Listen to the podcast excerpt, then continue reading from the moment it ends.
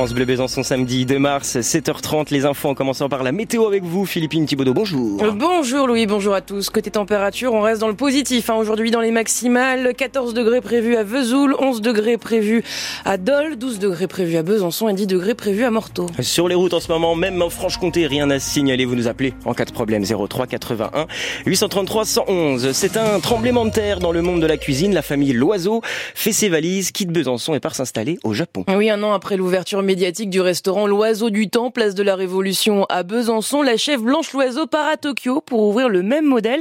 C'est le premier restaurant du groupe à l'étranger. Sa PDG et sœur de Blanche Loiseau, Bérangère, est impatiente. Cela fait plusieurs années que euh, j'espère, dans mes rêves les plus fous, pouvoir euh, rouvrir au Japon parce que mon père avait euh, ouvert la réplique de la Côte d'Or à Saulieu dans les années 90 à Kobe au Japon. Et voilà, on a, on a gardé des liens extrêmement forts avec, avec ce pays et les Japonais nous, nous, nous, aiment beaucoup. Et voilà, je rêvais un jour de pouvoir rouvrir un établissement au Japon. Et donc ça va être chose faite, ouais, tout à fait. On a, on a trouvé un lieu, à mon avis, parfaitement euh, idoine avec euh, nos valeurs, euh, avec cette superbe nature environnante. Nous sommes installés au sein de l'Institut français du Japon, donc qui dépend directement de l'ambassade de France. Donc nous, notre objectif, c'est de devenir vraiment une ambassade des terroirs de France. Et pour l'instant, il reste encore quelques travaux avant d'accueillir les, premiers clients. Ouverture prévue avant l'été. Et puis à Besançon, c'est le second de Blanche Loiseau, Léo Pujol, qui prendra les rênes du restaurant.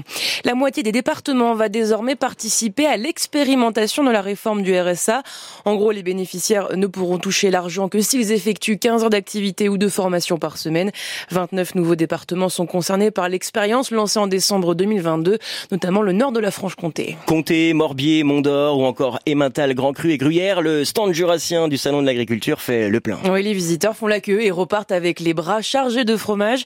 Pour les servir, une quinzaine de producteurs se relaient chaque jour au stand, comme juste un Liégeon, producteur laitier à Courvière dans le Doubs.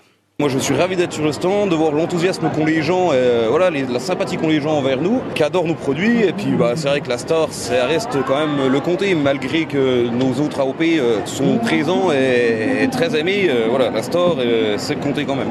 c'est le produit, on va dire, fort et le plus connu. Alors les autres AOP sont connus aussi, mais pas, autant que le comté. Quand on dit le mot comté, les gens savent tout de suite ce que c'est, d'où ça vient. Et voilà.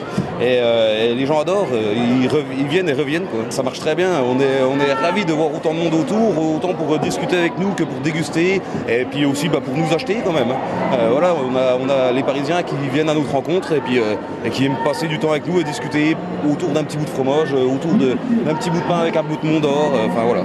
Bonne ambiance. Très bonne ambiance. Voilà, et puis le, le temps fort de la journée aujourd'hui, c'est les vaches elles-mêmes.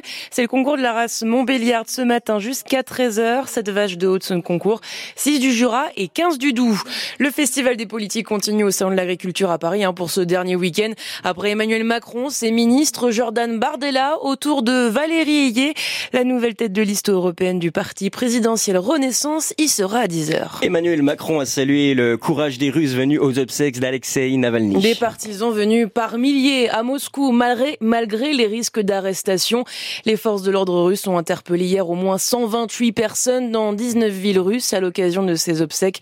Alexei Navalny, le principal opposant à Vladimir Poutine, est mort en prison le 16 février dernier.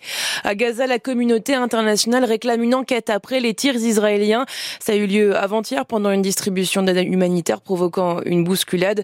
110 personnes sont mortes selon le Hamas. Sans Kylian Mbappé, le PSG ne s'en sort pas. Le joueur est sorti à la mi-temps hier. Résultat, le club parisien a concédé un deuxième match nul d'affilée en Ligue 1 contre Monaco, zéro partout.